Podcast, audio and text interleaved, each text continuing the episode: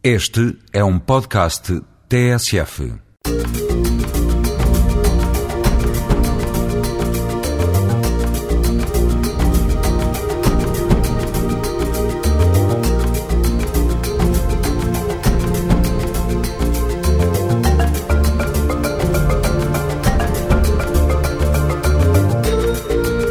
A China é hoje a grande aposta do Gente Como Nós.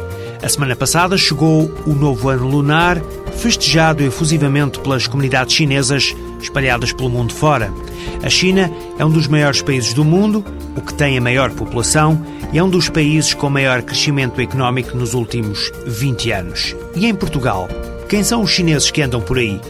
Vamos descobrir neste programa uma Universidade de Medicina Tradicional Chinesa, um jornal dedicado à comunidade chinesa e, claro, um restaurante. Não podíamos perder de vista este ícone da China espalhado pelos quatro cantos do mundo. Mas vamos também ao cinema. Vamos conhecer o Panorama, a segunda mostra de documentário português que aposta na multiculturalidade que está representada na sociedade portuguesa. Vai ser assim esta emissão de Gente como Nós. A semana passada já se fez referência neste Gente Como Nós à chegada do novo ano lunar chinês, festejado bastante pelas comunidades chinesas espalhadas pelo mundo fora. Em Portugal, apesar dos festejos não terem grande aparato, sempre houve uma ou outra iniciativa. A China vai ocupar boa parte do tempo neste programa. Em agosto, os olhos do mundo vão estar postos nesta grande potência por causa da realização dos Jogos Olímpicos. E já agora, sabe quando é que vão começar exatamente as Olimpíadas? É muito fácil de curar. Será às 8 da noite do dia 8 do mês 8 do ano de 2008. E agora vamos às histórias do Gente Como Nós, começando por tradição. A medicina tradicional chinesa é conhecida e praticada em todo o mundo existe há 5 mil anos e, provavelmente, é uma das mais antigas. Em Portugal, Pedro Choi tem sido um dos grandes impulsionadores e divulgadores desta prática. Pedro Choi conseguiu abrir em Lisboa um polo da Universidade de Chengdu. O estabelecimento também é conhecido em Portugal como a Universidade Dr. Pedro Choi. Trata-se da primeira extensão universitária alguma vez criada por uma universidade estatal chinesa no estrangeiro. Pedro Choi garante que o curso superior de 5 anos confere diploma reconhecido pelo Estado chinês. A Universidade de Medicina Chinesa é uma universidade que se destina a ensinar medicina chinesa aos europeus, não só aos portugueses. Estamos numa fase em que, por enquanto, ainda só temos alunos portugueses, porque também estamos apenas no segundo ano e queremos ter a certeza absoluta, antes de abrir ao resto da Europa, de que tudo está a correr bem. Ensinamos medicina, sobretudo medicina chinesa. Na prática, aqui em Lisboa, pode-se estudar através da Universidade de Medicina Chinesa como se estivesse na China. O nosso curso é um polo da universidade mais clássica de medicina chinesa na China, que é a Universidade de Chengdu, sendo que é reconhecido pelo Ministério da Educação chinesa. A medicina tradicional chinesa é sobretudo a acupuntura e a fitoterapia chinesa. A fitoterapia chinesa é o tratamento com ervas medicinais chinesas, mas também é o Tuina Anmo, que é a massagem chinesa, além do Tuina Anmo, o Qigong, Qigong e Tai Chi Chuan, ginásticas energéticas. É este conjunto que compõe a medicina tradicional chinesa. A sábia e experimentada medicina tradicional chinesa tem dado provas ao longo dos séculos. Foi por esta razão que muitos alunos escolheram este curso superior onde a língua chinesa é obrigatória. O meu nome é Teresa, eh, eu estou a estudar no segundo ano na Escola Superior de Medicina Tradicional Chinesa do Dr. Pedro Choi. É um curso muito abrangente, desde o chinês, que é uma cadeira obrigatória, a medicina tradicional chinesa nas suas variáveis componentes, a teórica, a prática, a fitoterapia, o tai chi, a utuina, que é a massagem terapêutica da medicina tradicional chinesa, e depois também as áreas que temos nesta universidade, que é a área ocidental. Olá, eu sou o Vasco, tenho 21 anos, neste momento encontro-me a frequentar o curso de Medicina Chinesa na Universidade do Dr. Pedro Choi. Eu sempre gostei mais da, da parte uh, de cura das pessoas sem efeitos secundários e então uh, andei a investigar sobre medicinas que fosse possível fazer isso. Então descobri a medicina chinesa que através da acupuntura, fitoterapia, a homeopatia podia-se curar as pessoas sem prejudicá-las uh, por outro aspecto. No futuro, uh, espero abrir uma clínica, uh, espero funcionar com o grupo Cheio, porque tem ótimos profissionais e pretendo ajudar as pessoas na, a que elas consigam viver bem. Eu gosto muito deste curso, acho muito interessante todo ele Uh, não só por ser uma, uma coisa de acupuntura, mas por ter uma grande variedade de coisas, acupuntura, moxibustão, várias coisas, várias, massagem também, tuina, que é ao longo do, dos meridianos. Eu próprio já, já fui tratado da asma, que eu antes andava sempre com aquelas bombas pequeninas, ia sempre de semana a semana ao hospital, e então com a acupuntura eu fiquei normalizado. Para além da licenciatura de 5 anos, que aborda o pensamento e a filosofia chinesa pelas diferentes técnicas usadas na medicina tradicional, a Universidade também disponibiliza ao público em geral cursos de mandarim, de história e cultura chinesa e de Tai Chi Chuan. www.ciganos.pt é o primeiro site sobre comunidades ciganas em Portugal. O site divulga as atividades, a história e a cultura de comunidade cigana para promover a sua inclusão e inserção social.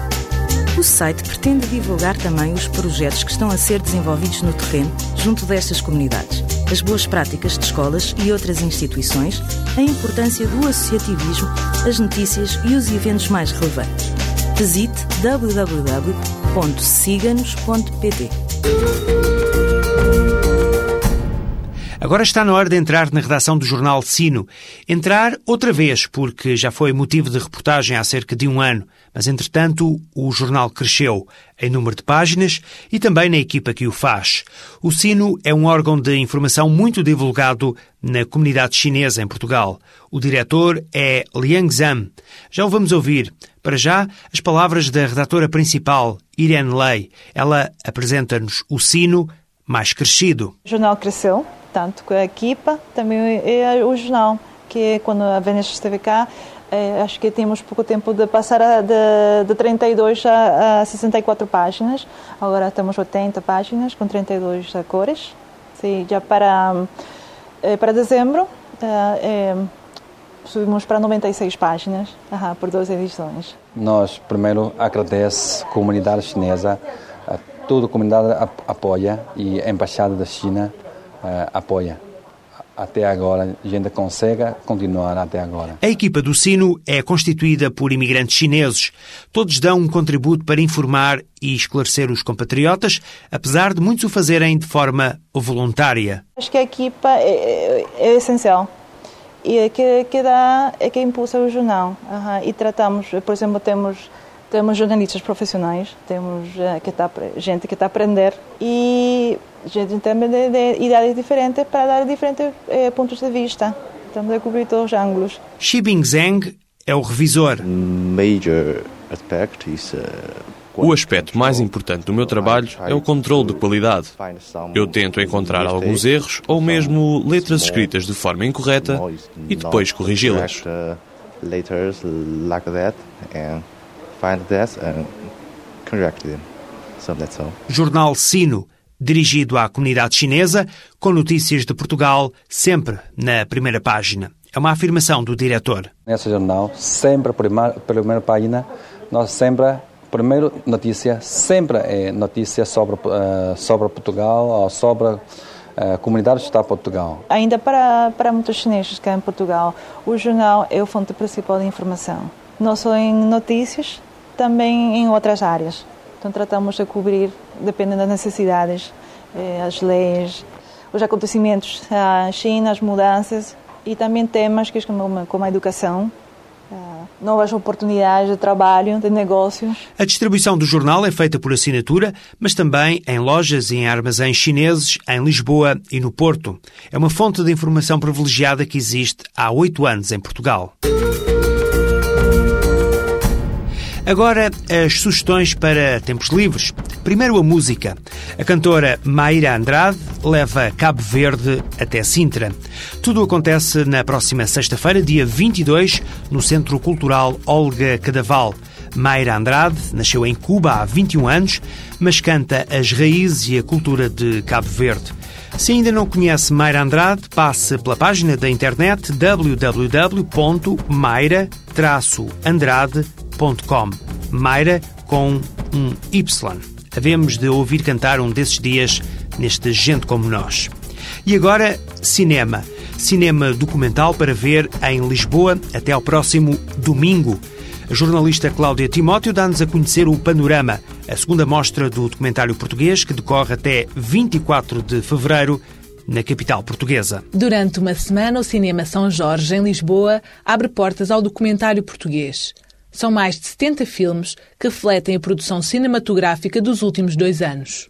Para conhecer este projeto, conversámos com Ana Almeida, da equipa de programação do Panorama.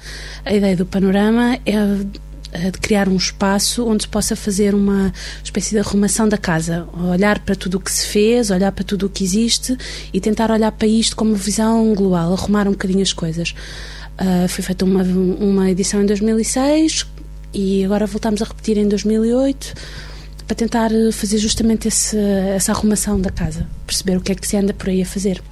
E o estado da casa? Como é que considera o estado da casa? Olha, mal, muito está mal? Tudo, muito mal mesmo. Estou... O estado da casa Olha, é quando, eu tá, quando chove, estou a comer e a chuva está assim na minha cabeça. Aquela estrutura ali pode estar verde. Chove tudo aí por todo lado. Chove na rua, sim. Isto é verde, chove como não está a ver isto. Pois, está a ceder, a estrutura está a ceder.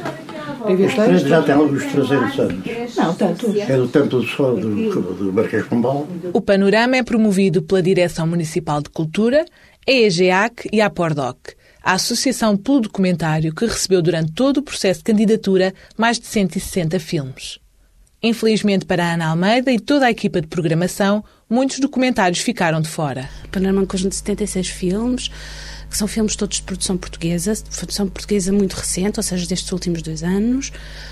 E a ideia foi, mais uma vez, pegar nesses filmes todos, pô-los em confronto uns com os outros e tentar fazer um painel, uma amostra do que se tem andado a fazer em Portugal nestes últimos dois anos. No panorama não há filmes a concurso, não há prémios nem competição. Há debates, discussão e uma pergunta que fica no ar. Que cinema faz o documentário português? Nós, em 2006, decidimos fazer as coisas através de uma abordagem temática, ou seja, os filmes estavam agrupados por temas. Desta vez decidimos pensar numa abordagem um bocadinho diferente, que é pensar na questão do documentário como integrada no cinema, na, na questão do cinema de uma forma mais geral. E então este ano temos um tema, que é o tema das ferramentas do cinema. Temos uma pergunta de partida, que é que cinema é que faz este documentário português? Vamos olhar para o cinema, para o documentário português a partir de uma perspectiva do cinema português. Temos uma série, vamos ter uma série de debates. A programação está organizada em três blocos: o bloco da montagem, do som e da câmara. Vamos partir destas ferramentas muito básicas para olhar para aquilo que foi feito e tentar agrupar as coisas assim e falar um bocadinho sobre elas. Pôr todas as pessoas que fazem filmes a falarem umas com as outras, a falarem com as pessoas que veem para, para tentar chegar a conclusões sobre o que é isto do documentário português e, de uma maneira mais alargada, também o que é isto do cinema português. Não percebo uma nota de música, mas às vezes faço assim os meus versinhos e depois vou buscar uma, uma por exemplo, as coisas que a minha avó me ensinava. Minha avó cantava-me uma coisa que, que, com esta música que era e eu depois adaptei a música é tal qual e a minha aldeia é mais bonita. Só que ela cantava uma coisa que era, era um noivado que se passava no cemitério, que ela dizia. Ergueu-se, ergueu-se com sombrio espanto. E depois eu peguei naquela música e meti os meus versos. Que é, a minha aldeia é a mais bonita. Não digo por ela ser minha.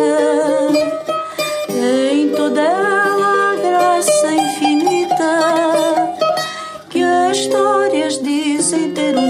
rainha. E no entanto é tão pobrezinha que veste apenas de riscado e chita. Rico só tem o osso de fita que o sol lhe tece de doirada linha.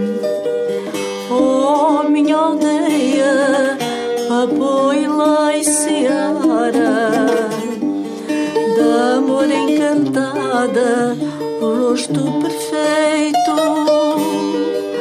Ai, se eu pudesse, prendia ao peito, como uma joia antiga e rara.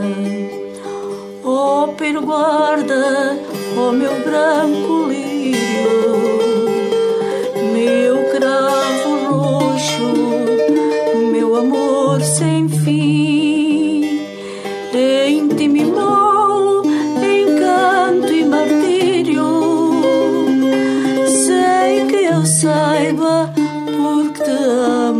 assim.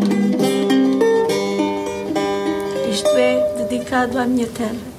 Até dia 24 de fevereiro, o Cinema São Jorge, na Avenida da Liberdade, em Lisboa, recebe documentários de produção portuguesa. Documentários de origens muito diversas que podem ser feitos no estrangeiro, por realizadores ou produtores portugueses e por estrangeiros em Portugal. Nas palavras de Ana Almeida, é a celebração da realidade, mas também da multiculturalidade. A matéria-prima do documentário, em última análise, apesar disso poder ser discutível, é o real, é a realidade, é a sociedade. E, portanto, as pessoas acabam sempre também por filmar aquilo que está à volta delas, aquilo que está a acontecer, a mexer, a, a ebulição à volta delas. E, portanto, uma vez que nos últimos anos, devido às vagas de imigração, quer dizer, o tema da multiculturalidade tem estado a a, ser muito discutido na sociedade civil em geral e, portanto, acaba, acaba por se refletir também nas escolhas dos realizadores quando chega a altura de fazer um filme. Portanto, existe um, ultimamente uma explosão do, do, tratamento do tema da multiculturalidade no documentário. Existem filmes sobre multiculturalidade porque é um tema muito presente na sociedade. Uma vez que o documentário também é um bocadinho um espelho dessa sociedade, e este panorama também é um bocadinho o espelho de, dessa sociedade, através das pessoas que fazem os filmes, aparecem-nos sempre filmes com, com temas ligados à multiculturalidade. Continuamos ainda a conversa com Ana Almeida a propósito do Panorama, a mostra de documentário português que se instala no Cinema São Jorge até dia 24 de fevereiro. 2 euros é o preço do bilhete por cada sessão, mas pode adquirir um bilhete diário ou um passo único para toda a mostra. Já só falta saber que filmes nos oferece o panorama. Tu, quando fazes rap, fazes aquilo que tu gostas, estás a ver? Isso é rap. E a maioria desses gajos aí que estão aí a fazer rap, estás a ver? É a maioria. Eles não sabem o que é que é o rap, pá. Estás a ver a cena? Agora, como é que tu vais fazer rap se não sabes o que é que é rap? no BAI, o Rap Negro de Lisboa, que é um filme de um autor muito jovem sobre os artistas sobre a, a nova vaga do hip hop português, com, uh, feita maioritariamente por uh, uma segunda geração de imigrantes. É um filme cheio de música e, e, mais ainda, é um filme com um discurso político muito marcado sobre pessoas jovens que usam a música como uma forma de, de, de intervenção para falarem dos problemas das suas vidas, dos problemas da imigração, os problemas da exclusão. É um além de, um filme, de ser um filme com um tema muito interessante e com música, um filme muito, é, um, é um filme com um discurso político muito vincado, muito interessante.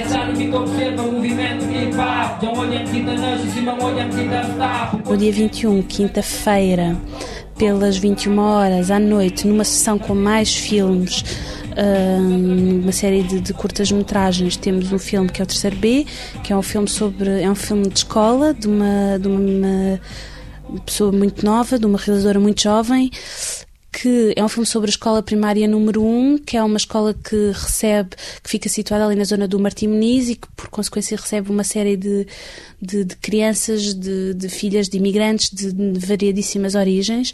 E é um filme sobre o encontro de, meninos, eh, filhos de imigrantes chineses, russos, brasileiros, japoneses, que se encontram todos numa sala de aula. É um filme muito divertido e muito sensível sobre uma realidade que está muito perto de nós e que nós. O documentário português anda solto em Lisboa. Até ao próximo domingo, o Cinema São Jorge abre portas para o Panorama, a segunda mostra do documentário português. Pode consultar toda a programação do Panorama, os filmes e os debates na página da internet www.apordoc.pt. Ora, aí está uma sugestão para toda a próxima semana, mesmo a fechar esta emissão de Gente Como Nós. Este é um programa fruto da parceria entre a TSF e o ACIDI, o Alto Comissariado para a Imigração e Diálogo Intercultural. O Gente Como Nós é uma produção da PGM, Projetos Globais de Média. Críticas e sugestões podem ser enviadas para o endereço eletrónico gentecomonos.pgm.pt. Ficamos à espera.